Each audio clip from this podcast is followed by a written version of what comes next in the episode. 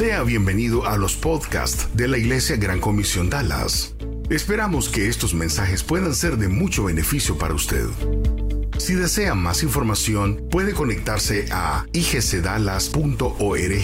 igcdallas.org. Nos encantaría ponernos en contacto con usted. Continuación, le presentamos una conferencia más de la Iglesia Gran Comisión Dallas. Mensajes prácticos para su vida. Una iglesia diferente.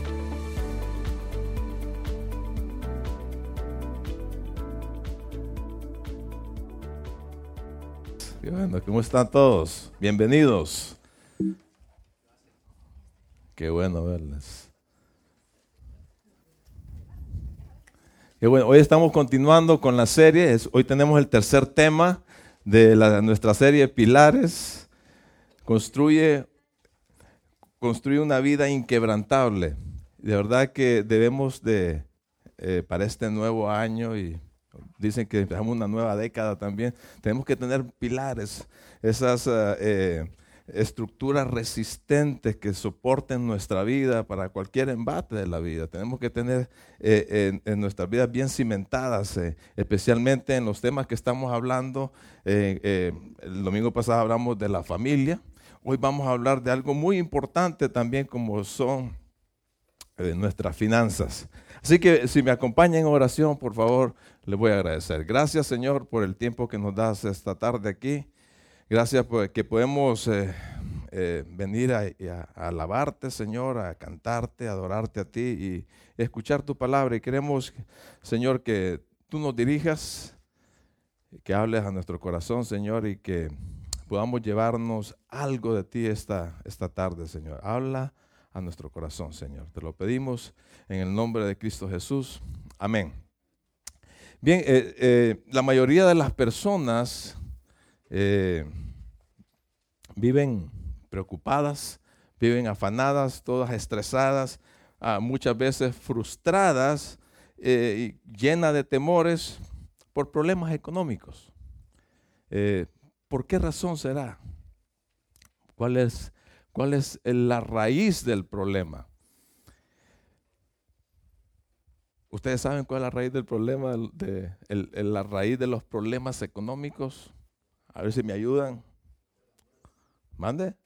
El amor al dinero, diciendo que, ¿qué más? La mala administración. ¿Qué más?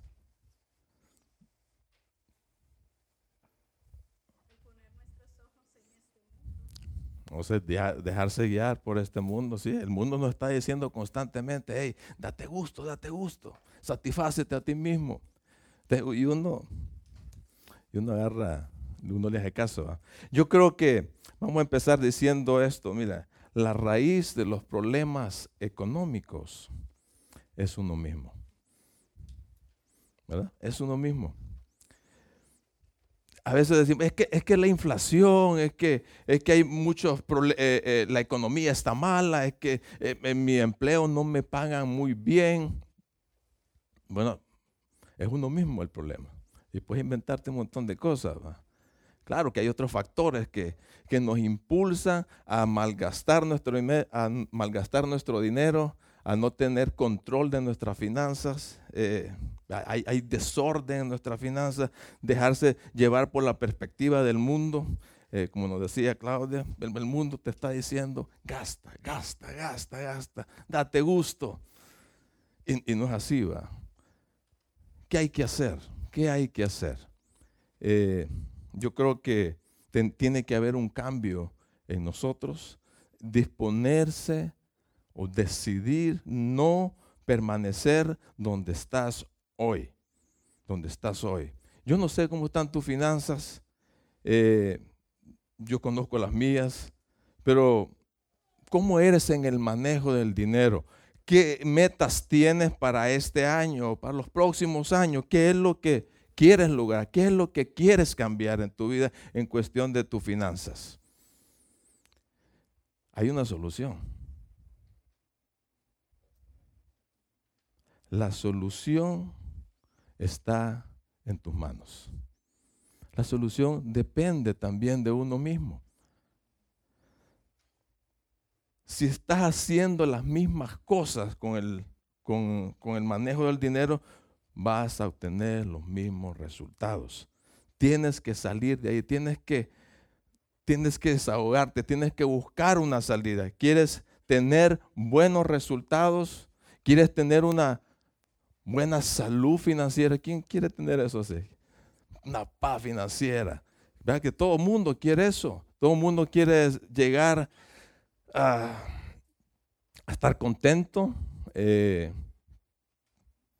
tener, eh, recibir todo lo que gastas en el mes sin necesidad de estar amarrado a un horario.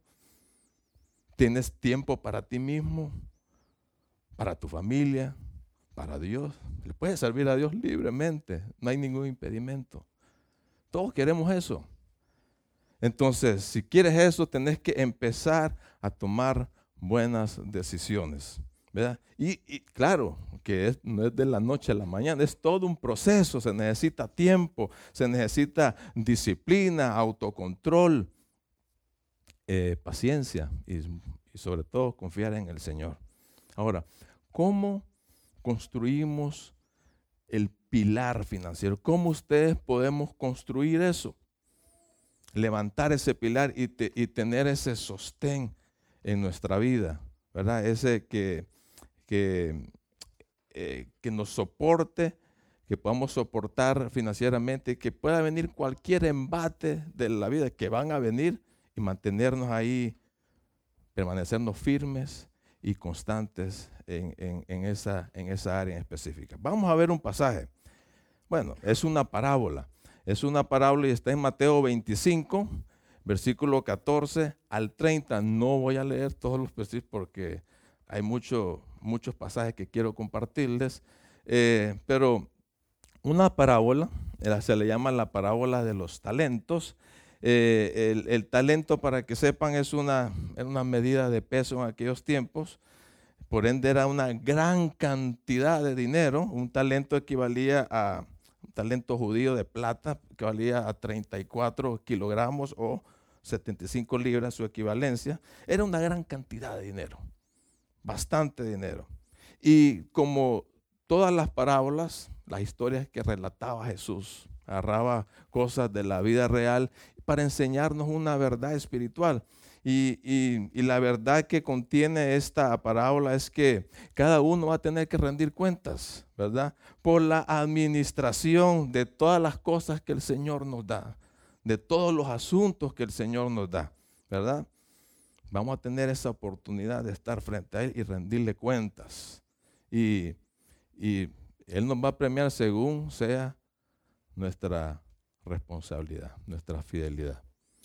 Y dice, ahí en el, si está, lo miran en sus pantallas, los primeros versos del 14 al 19, dice que había un señor, yo lo voy a, según lo que yo entiendo, había un señor que tenía un viaje, eh, eh, quería salir de viaje y viene y llama a sus sirvientes y les dice, mira, ve, eh, me voy a ir de viaje, me voy a tardar un poco de tiempo, pero le voy a confiar todos mis bienes a ustedes.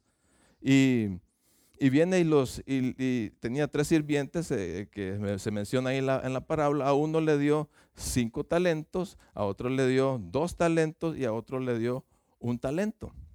Y se fue, se fue de un largo viaje al, cada uno de esos sirvientes empezó, dice que empezó a accionar con, esos bienes que, que este hombre les dio. Y se fueron a trabajar. Uno lo invirtieron, otros lo trabajaron, pero hubo alguien que no hizo nada. Al, al, regreso este señor viene y llama a sus, a sus siervos y le dice, bueno, vamos a rendir cuentas, ¿verdad? Vamos a rendir cuentas a ver qué hicieron con lo que yo les dejé. Entonces cada quien empezó a rendir cuenta. Esa es, la, historia y vamos a estar hablando un poco más de esos versos. Pero lo que, lo que nos enseña, lo que podemos aprender, es que, eh, y le podemos dar nombre y apellido a estos personajes que, que, mencionan en la historia, eh, podemos aprender que hay dos, eh, dos partes distinta en cuanto al manejo del dinero. Aquí el hombre a quién se refiere? Se refiere a Dios, y los sirvientes, pues, pues a nosotros. Entonces, Cada quien tiene una responsabilidad en nuestras finanzas, en la finanza en cuanto al uso del dinero. Entonces, tenemos que, para, para construir ese pilar, del pilar eh, financiero, tenemos que, ¿por, dónde se empieza a construir? Cuando queremos levantar una columna. ¿Por dónde? ¿Cómo se le llama eso? El cimiento, el fundamento. Entonces vamos a construir el fundamento. El fundamento es ese pilar, del pilar que le corresponde a la parte que Dios desempeña en nuestras finanzas. Está, y, vamos a, ponerle un poco de materiales, ahí vamos a, vamos a poner eh, arena, cemento, hierro, agua. Y esta, la parte que le corresponde al Señor, consta de cuatro aspectos. Y vamos a ver uno de ellos rápidamente. El dueño. Dios es el dueño de todo. Y tenemos que tener bien claro, es básico entender eh, eh, lo que le corresponde a Dios en cuanto al uso del dinero. Dios es el propietario de algunas cosas. No, es de todo. Dice el Salmo 24.1, la tierra es del Señor y todo lo que hay en ella, y todos sus habitantes le pertenecen. ¿Entiende? Está bien claro el pasaje, ¿verdad? ¿De quién es toda la tierra y todo lo que hay aquí? ¿De quién eres tú? De Dios. acuérdense que el pasaje, uno de los pasajes en la escritura es que Dios nos compró con su propia vida. Él dio su vida por ti. Tú le perteneces. Otro pasaje, primera crónica 29, 11, de tuyo, oh Señor, son la grandeza, el poder, la gloria, la victoria y la majestad. Todo lo que hay en los cielos y en la tierra es tuyo, oh Señor, y este es tu reino. Así que todo es de Dios. Está bien claro, Dios es el creador, por ende, Dios es el dueño, es el propietario. Es todo contrario a lo que nos dice el mundo. El mundo que te está diciendo, todo lo que tú tienes es tuyo, tú te lo ganaste con el sudor, por tus habilidades, por tus esfuerzos, por tus logros. Y tienes el derecho de poseerlo y tienes el derecho de, disfrutar de eso, de gastarlo como tú quieras. No es así. Vete acostumbrando y empieza a reconocer que lo que tú tienes no es tuyo. Y empieza a sustituir el mío, el, el, el mí, el nuestro, por el del Señor. Él, el carro mío, tienes, tienes que decir, el carro es del Señor. Nuestra casa es, es del Señor. No, hay que decir nuestra casa, la casa es del Señor. ¿Entiende? ¿Para qué cuesta? Hasta yo me equivoqué ahorita. Cuesta decir eso. Así que Dios es el dueño de todo. El, otro material que le corresponde a Dios para poner ese fundamento es Dios tiene control absoluto de todo lo que sucede en su creación. Dice el Salmo, el Salmo 35, 6, el Señor hace lo que le place por todo el cielo y toda la tierra y en los océanos y en, las, y en sus profundidades. Hay que entender esto también. Y este pasaje dice que el Señor hace lo que le place. Entender eso nos da tranquilidad. A mí me da tranquilidad aunque ah, cuando estamos en las peores circunstancias, en las peores situaciones de nuestra vida, Dios está en control de cada situación de nuestras vidas. Dios está en control. Y su propósito es usar esa circunstancia que tú estás pasando para el beneficio nuestro. Así que uno tiene dos opciones, o te lamentas estar quejando, estás llorando por la situación que estás pasando, o empiezas a decir, eh, Dios permitió esta situación en mi vida por alguna razón. Puede ser porque me quiere dar otra dirección, me quiere cambiar el rumbo que yo voy. Puede ser que me quiere disciplinar. Puede ser que quiere estar forjando carácter en mi vida. Pero lo que sí Dios quiere con las circunstancias que estás pasando, Dios quiere algo mejor para tu vida. Entonces, Dios tiene control. O sea, que no, nos empecemos a, intranquilizar. Dios está en control de, de todo, inclusive de nuestras finanzas. Número tres, Él promete proveer para nuestras necesidades, para todas nuestras necesidades. Filipenses 4:19 nos dice, Dios va a suplir, dice, va a suplir todo lo que necesito conforme a las riquezas en gloria en Cristo Jesús. Todo lo que necesito. Si tú has confiado en Cristo como tu Salvador, si es el Señor en tu vida, si, si quieres hacer su voluntad, entonces Dios va a cumplir con su promesa. ¿Cuál es la promesa que dice ese pasaje? Va a suplir todas nuestras necesidades. Todas, todas. Es la responsabilidad de Él de proveer, de proveer las, necesidades básicas de nuestra vida. Es su responsabilidad. Dice, todo lo que necesitas, Dios lo provee. ¿Qué incluye eso? ¿Qué incluye eso? Pagar las cuentas. Es una necesidad que tú tienes. Tú pagas las cuentas. Lidiar con conflictos en las relaciones. Muchos tenemos conflictos en las relaciones. Y hay una necesidad ahí. Dios provee para eso. Eh, eh, tus sueños, los problemas de salud, eh, problemas financieros, el, no tengo problemas, tengo una necesidad de hablar con alguien. Dios te va a proveer las palabras o alguna habilidad en tu trabajo, Dios te la va a proveer. Dios provee para todas tus necesidades. El punto importante aquí es si confías o no en sus promesas o en esa promesa que Dios te está dando. ¿Confías o no? ¿Acaso Dios es mentiroso? No lo es, todo el mundo lo sabe que no lo es. Dios va a cumplir es fiel en cumplir lo que promete. Ahora, ¿cuál es la diferencia en deseo y necesidad?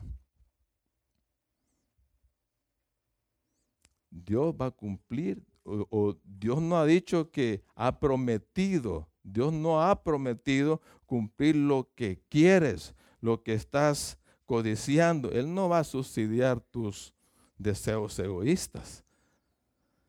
Él puede permitir que se cumplan tus deseos. Pero Él no lo ha prometido. Lo que sí te promete es que va a suplir todas tus necesidades. Así que lo que nos corresponde a nosotros es confiar en Él, confiar en su promesa, tener paciencia, esperar en Él, ¿verdad? Esperar y depender de su provisión, Y el, cuarto punto, para terminar de, de, hacer ese fundamento, Él distribuye las posesiones según como le plazca. Él te da a ti lo que se le, a Él se le antojó. Lo que tú tienes, a Él le plació dártelo. Todo es tuyo y lo que ahora te damos lo hemos recibido de tus manos. Primera de Crónicas 29, 14. David, estaban construyendo el templo y estaba pidiendo ofrendas y, todo el mundo estaba dando. David tenía una gran cantidad de cosas para ofrendar y a construir el templo. Me imagino que otras, otras gentes pobres tal vez no tenían, tal vez solo llevar un saquito de arena o un ladrillo. Pero dice David, todo es tuyo y lo que ahora te estamos dando para construir ese templo lo hemos recibido de ti. Lo que aprendemos de la parábola es que Dios no da posesiones iguales para sus hijos. A uno le dio cinco talentos, a otro dos, a otro uno, conforme a su capacidad. Y eso lo vamos a hablar más adelante. También hay que saber algo, no solo da las posesiones, no solo da los bienes, sino que también te los puede quitar. También te los puede quitar. Lo que le pasó al sirviente Aragán, mal administrador, negligente, le dio un talento y no hizo nada con él. Así que el fundamento ya lo tenemos hecho. Él es el dueño de todo, ¿verdad? Nunca te va a dar una escritura el Señor de decir, esta es tu casa. Lo hacemos aquí por cuestiones de ley, pero no es tuyo. Todo es del Señor. Él está en control absoluto de todas las cosas que nos suceden. Él es el proveedor de todas nuestras necesidades y Él dispone de las posesiones y Él la da a, la, a quien sea y la cantidad que Él quiere. Entonces, tenemos que entender eso, hermanos. Es importantísimo. Eso nos quita un gran peso de nuestras espaldas. No sé si lo entienden así. Yo lo entiendo así. Nos quita un peso de encima. Así que debemos dejar el control de todo, de todo lo que al Señor, de todo lo que tenemos. Dios no nos diseñó para que llevemos la carga de las responsabilidades que solamente a Él les corresponde llevar. Nosotros tenemos esta responsabilidad. ¿Sabes cuál es el síntoma de que te has olvidado de, la responsabilidad de Dios o que no la entiendes? ¿Sabes cuáles son los síntomas que uno tiene? ¿No? ¿No sabes?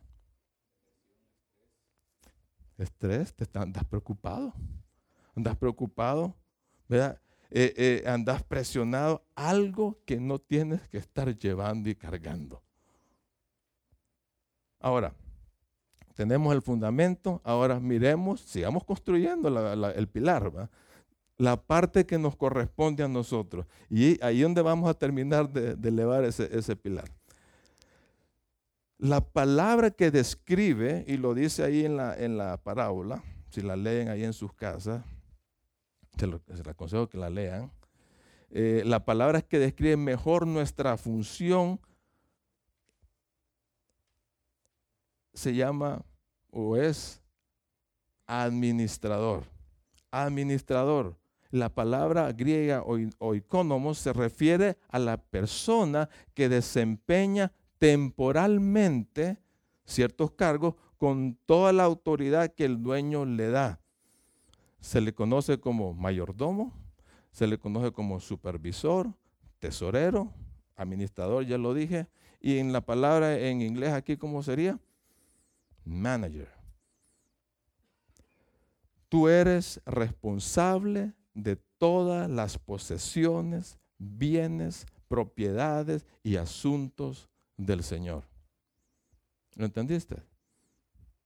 ¿Entiende eso? Tú eres el responsable de todas las propiedades, los asuntos y los bienes y asuntos del Señor.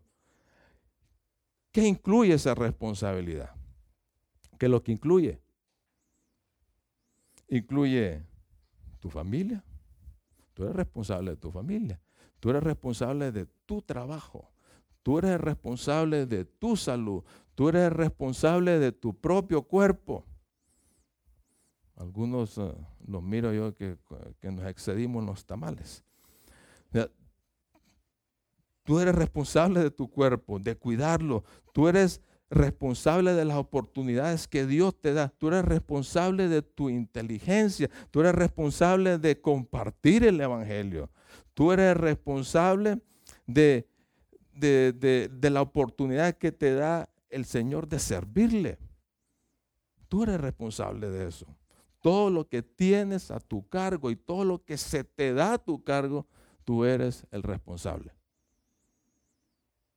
Dios te ha dado la autoridad para ser su manager, para ser tu administrador. Dice Salmo 8:6, los pusiste, hablando a los hombres, los pusiste a cargo de todo lo que creaste y sometiste todas las cosas bajo su autoridad.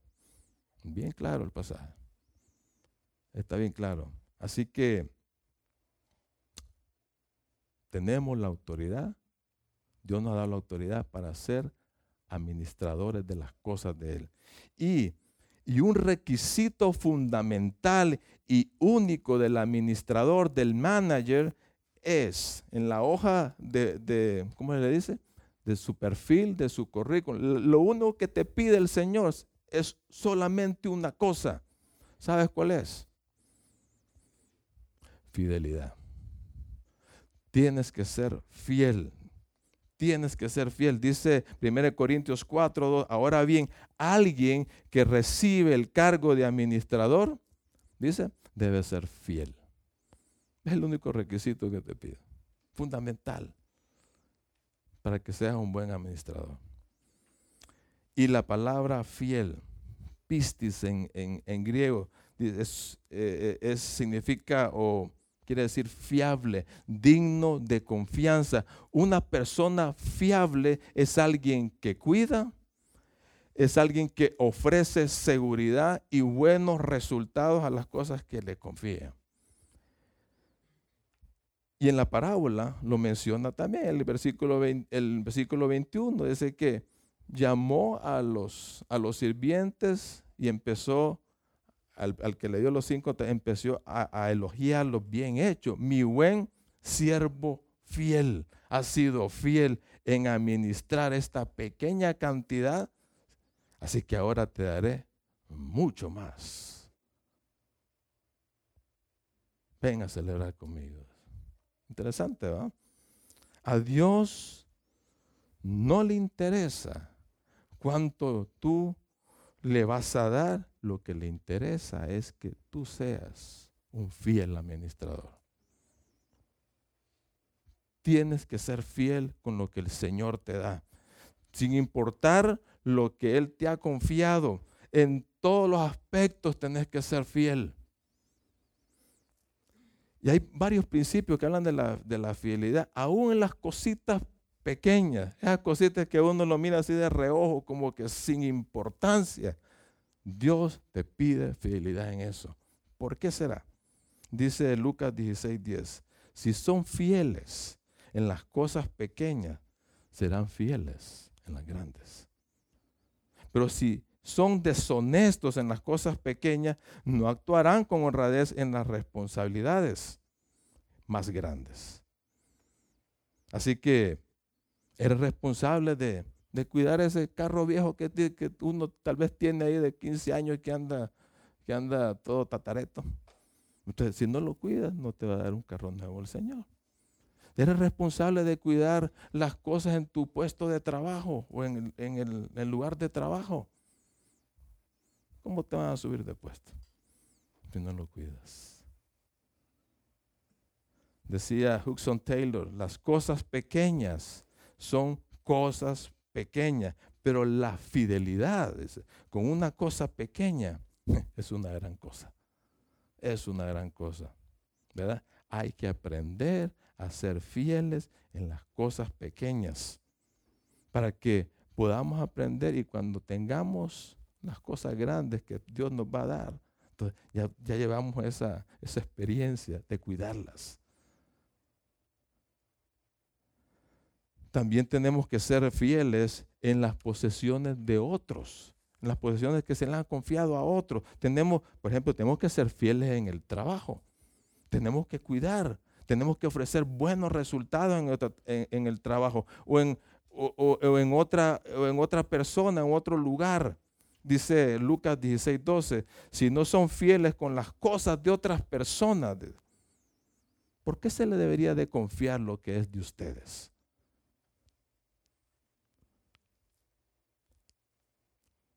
Te pregunto, ¿qué tanto cuidas las cosas en tu trabajo?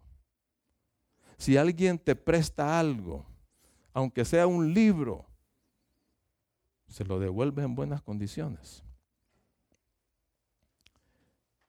Si te quedas hospedado en un hotel o estás rentando un apartamento o llegas donde un amigo, un familiar, a una casa, estás cuidando de ese inmueble.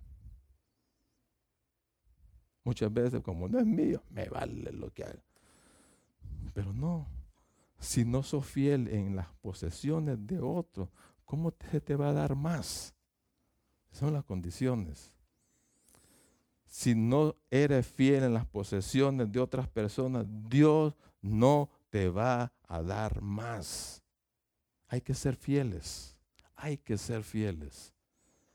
La prosperidad económica o la libertad financiera, podemos decir, es el resultado de una fiel administración de los bienes de Dios. Miren lo que dice Proverbios 28, 20. La persona digna de confianza obtendrá gran recompensa. ¿Digna de confianza qué es? Fiel, fiable. La persona que es fiable obtendrá gran recompensa. Pero el que quiere enriquecerse de la noche a la mañana se va a meter en graves problemas. Así que tu preocupación no es de estar pensando cómo yo voy a acumular riqueza, cómo la voy a ganar, cómo hacerte rico, sino tu preocupación debe ser cómo ser sabio, cómo ser ingenioso y estratégico en el ejercicio de una buena administración de lo que Dios te ha concedido hoy. ¿Entendiste eso? Tienes que ser sabio de lo que Dios ha dado hoy. Sabio en poder administrarlo bien. Y esa sabiduría Dios te la da y su sabiduría está en su palabra.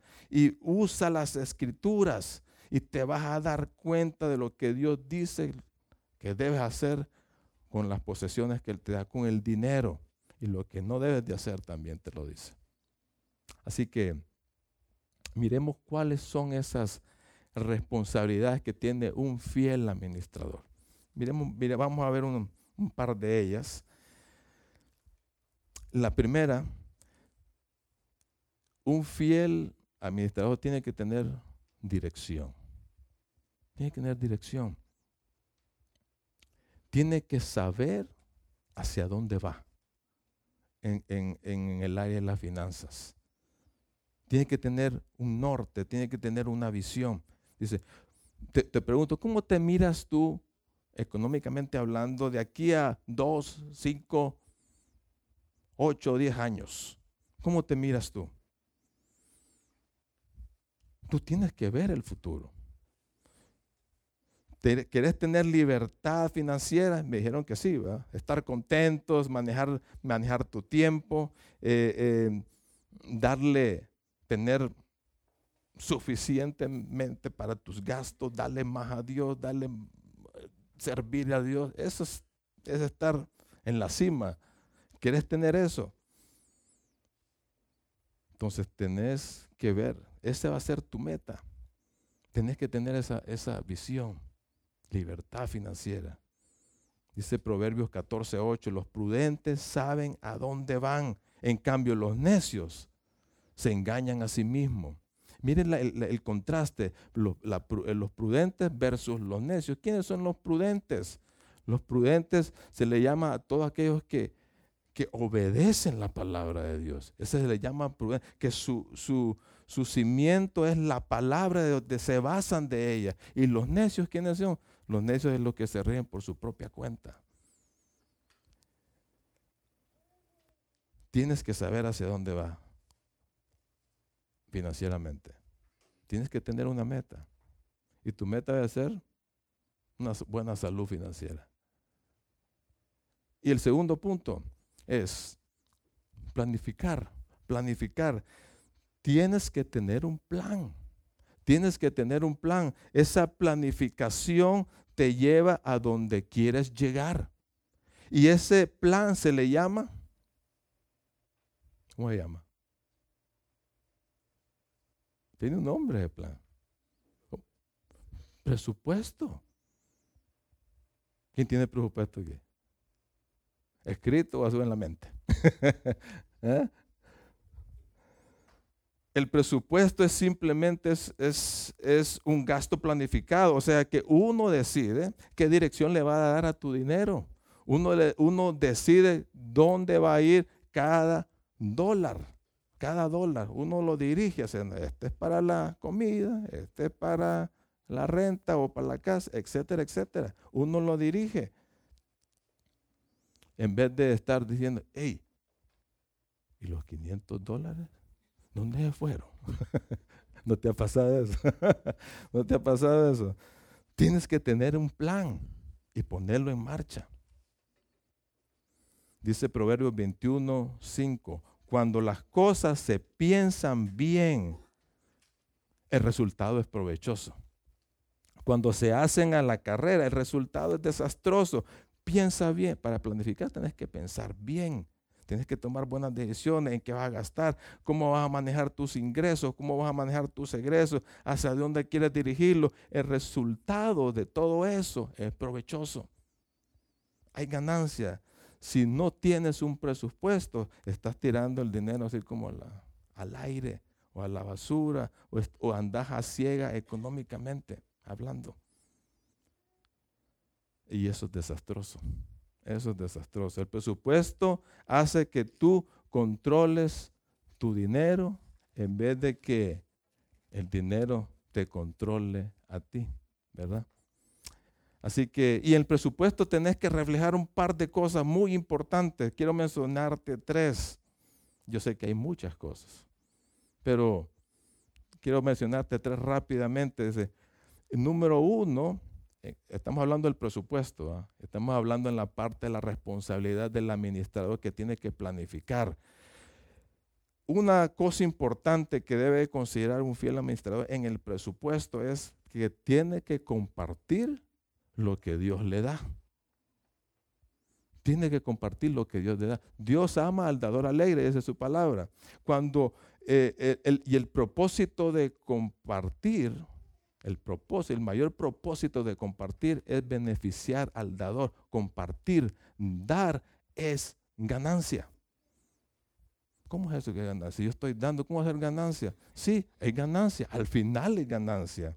El presupuesto debe reflejar tu generosidad. El, el, presupuesto debe de reflejar dos cosas. Reflejar en cuanto a dar, debe reflejar lo más, lo que es más importante en tu vida, lo que ocupa el primer lugar en tu vida y el segundo debe de reflejar tu bondad y tu sensibilidad a las necesidades de las otras personas.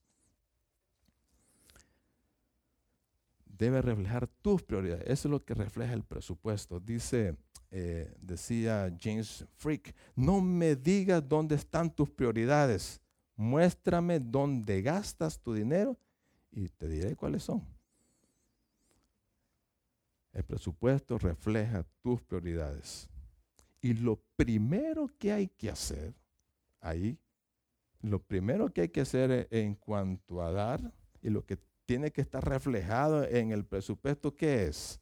A ver si me, me ayuda. Eso, tenemos que darle al Señor. Tenemos que darle al Señor. Y todo lo que nos pide el Señor es el 10%. Mínimo es el 10%. Proverbios 3, 9 al 10. Escuchen lo que dice. Honra al Señor con tus bienes y con las primicias de tus cosechas. Eh, ¿Qué quiere decir primicias? A ver si me ayuda. Lo primero. es prioridad y, el resultado de eso, cuando estás honrando y dando de lo primero de, lo que te, da el Señor, tus graneros se saturarán de trigo y tus lagares rebosarán de vino. Al darle al Señor, Él te bendice abundantemente. Ahí está. Tienes que darle al Señor, ¿verdad? Esa es mi parte. Todo lo que el Señor me da y todo lo que yo y lo empiece a multiplicar, yo tengo que apartar, tengo que honrarlo a Él con un 10%. Eso se le llama diezmo.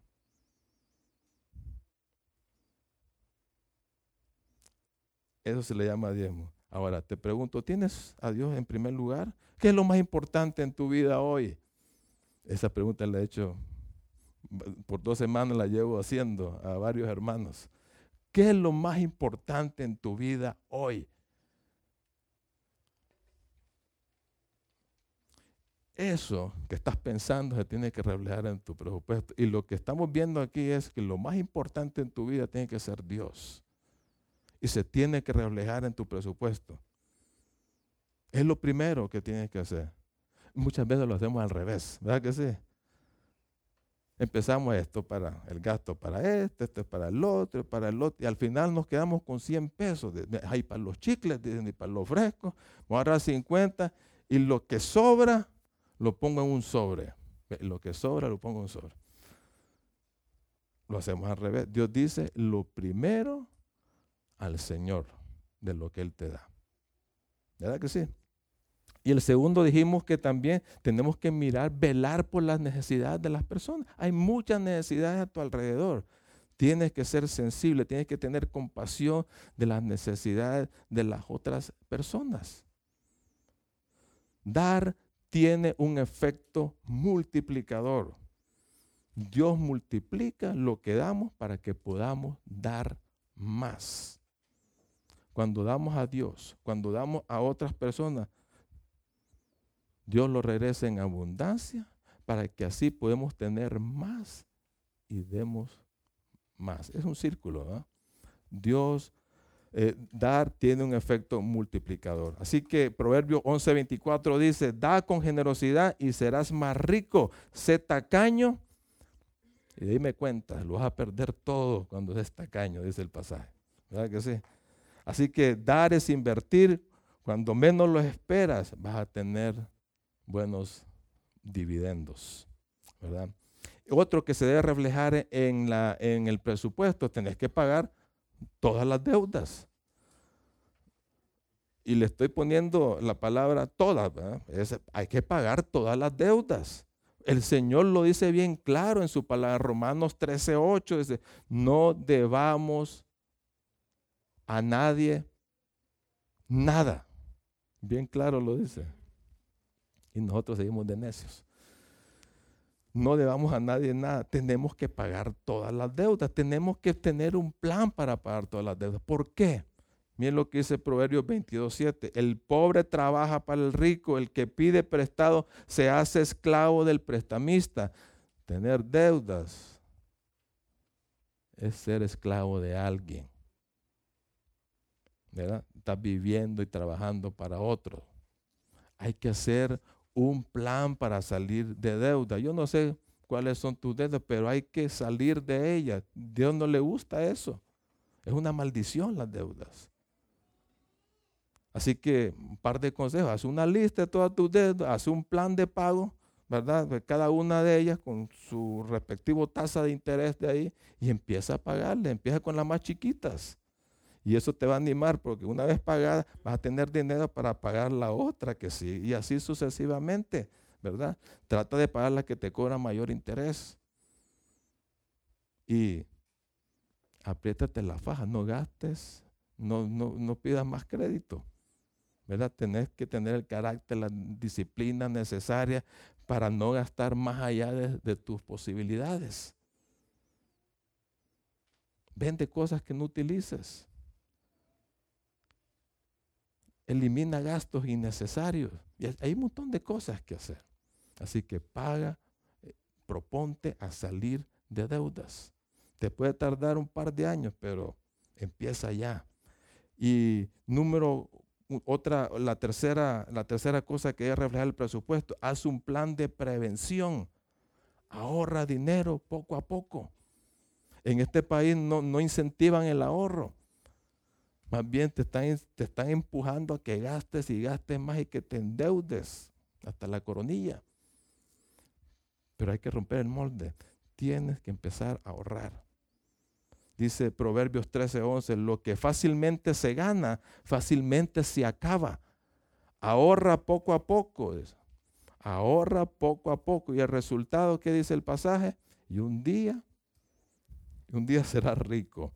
¿Verdad? No importa cuánto vayas a destinar, el porcentaje que vayas a destinar para ahorrar, pero empieza y hazlo consistentemente. Ahorra cada pago que te den. ¿Por qué razón debo de, ahorrar? Para prevenir algo en el futuro. No toda la vida es fácil. De, repente vienen dificultades en la vida. Y a veces uno no tiene para cómo para enfrentarla. Hay cosas chiquitas, o sea, los carros se te, se te arruinan, se te arruinan los aparatos eléctricos, se te arruina el celular y a veces uno no tiene con qué comprarse otro o repararlos. Tienes que tener, ahorrar para gastos inesperados. Hay enfermedades que nos pueden venir, ¿verdad? Y a veces no tiene uno. ¿Cómo? Aquí los hospitales son súper caros. Cuando uno no tiene un seguro médico, hay que tener un seguro médico. Hay que ahorrar para, para, ah, para adquirir cosas que quieres comprar. Es bien fácil sacar esa tarjetita de plástico, ¿verdad? Se te antojó algo, querés algo. En las tiendas es, gran tentación andar en las tiendas. Y peor con una tarjeta de crédito. Hay que ahorrar para si quieres comprar algo, hay que ahorrar. ¿verdad? Ah, haz un plan, ahorra para un plan de retiro. Hay tantas cosas que hacer, pero tienes que hacer un plan de prevención. El tercer punto para ser un administrador fiel, trabaja duro. Tienes que trabajar. Las cosas no te caen así del cielo. Hay que trabajar duro, hay que trabajar con diligencia. Dice en la parábola que los, el, el primer siervo que recibió cinco y el otro el que recibió dos, inmediatamente agarraron lo que les dio el Señor y empezaron a trabajar, a invertirlo, se fueron a, a chambear. Y en el trabajo hay que hacerlo con excelencia, hay que, ser, hay que, hay que trabajar duro. Todo lo que se venga a tus manos, hazlo según tus fuerzas. Hazlo de buena gana, hazlo como para el Señor. Uno trabaja para el Señor, no para los ojos de los hombres, porque todo lo que estamos haciendo, todo lo que eh, eh, estamos en contacto es del Señor. Entonces, nuestro jefe es el Señor. Y eso cambia la perspectiva. Dice Proverbios 12, 27, el perezoso se queda sin comida, el trabajador la tiene en abundancia. Y todo lo que todo lo que vemos aquí dice, habla de, abundancia, habla de riqueza, cuando, cuando somos fieles administradores.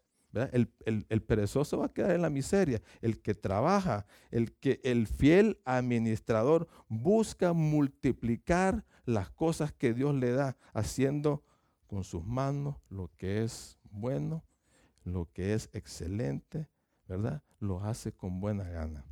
Así que hay que trabajar duro, pero de una forma balanceada, con su debido descanso. Hay que trabajar duro. No hay que excederse. Porque si te excedes, si tu mentalidad es de trabajar y trabajar y trabajar, vas a descuidar otras prioridades que son importantes. vas a descuidar al Señor vas a descuidar a tu familia, vas a descuidar muchas cosas. Hay que trabajar de una forma balanceada. Y cuando tengas la oportunidad de trabajar, hazlo de buena gana, con todas tus fuerzas. Y por último, un administrador rinde cuentas. Es lo que, es lo que hizo el Señor. Vamos, venga para que ¿Qué hicieron con, el, con todos los que le di? El administrador debe de rendir cuenta de su gestión al dueño de todo. Dios te va a pedir cuentas de cómo usaste sus bienes. todos vamos a comparecer ante el Señor. Todos vamos a dar cuenta hasta de las palabras que nosotros decimos aquí. De todo vamos a dar cuenta. Y Él nos va a recompensarte. Vamos a recibir lo que Él nos da, sea bueno, sea malo lo que hicimos cada decisión que tomemos en cuanto al manejo de nuestras finanzas tiene consecuencias eternas. Si eres un fiel administrador, vas a ser recompensado tanto aquí en la tierra como en la eternidad. Como en la eternidad. Así que cuando estamos haciendo esas responsabilidades del fiel administrador, sabe para dónde va, tiene dirección, planifica trabaja duro y está rindiendo cuentas de su gestión, entonces tu finanzas va a estar en orden. Tu finanzas va a estar en orden. Vas a, vas a llegar a tener esa libertad financiera. Vas a empezar a salir de deuda, vas a gastar sabiamente, vas a ahorrar para cumplir tus metas en el futuro y dar más para la obra de Dios y para cubrir necesidades de los otros. Así que un buen administrador usa bien los bienes, los bienes del Señor. Un último pasaje, el versículo 29, solo para que, solo para leerlo. Eh, Mateo 25, 29 dice lo siguiente. ¿Lo tenés ahí, brother? Ok, se lo voy a leer. Es la misma parábola, está Mateo 25, 29. A los que usan bien lo que se le da, se le dará aún más y tendrán en abundancia. Repito, a los que usan bien lo que se les da, se le dará aún más y tendrán en abundancia. Pero a los que no hacen nada, se le quitará aún lo poco que tienen. Vamos a orar, hermanos. Señor, gracias, gracias Padre por, por tantas instrucciones que tú nos das, Señor, en cuanto al dinero. Gracias, Señor, porque Tú nos provees de todo, tú nos das todo, Señor. Ayúdanos a ser, eh, buenos administradores, que usemos bien, Señor, los bienes, las posesiones, los asuntos que tú nos das, Señor. Señor, yo quiero ser responsable, responsable de, de las cosas que tú me has dado a que yo maneje, Señor, a que yo administre. Queremos ser responsables, Señor. Queremos ser responsables en, la familia, eh, en el trabajo. Que todo el mundo conozca, que seamos ejemplo, Dios, de, que somos buenos administradores tuyos de tus cosas. Señor, queremos ser buenos administradores en, las finanzas, Señor. Que ayúdanos, Señor, a, tomar cartas en el asunto, dándote tu sabiduría para poder manejar de una forma correcta, Señor, eh, el dinero, Señor, que, que tú nos provees, las posesiones que tú nos das, Señor. Ayúdanos a multiplicarlas para que podamos tener para el futuro para poder darte más, Señor, para, para cubrir necesidades que están a nuestro alrededor, para servirte, Señor, para usarlas en, en lo eterno. Señor, ayúdanos, Señor, a, a tener ese compromiso de ser responsable con las cosas que tú nos das, Señor. Gracias, Señor, en el nombre de Jesús.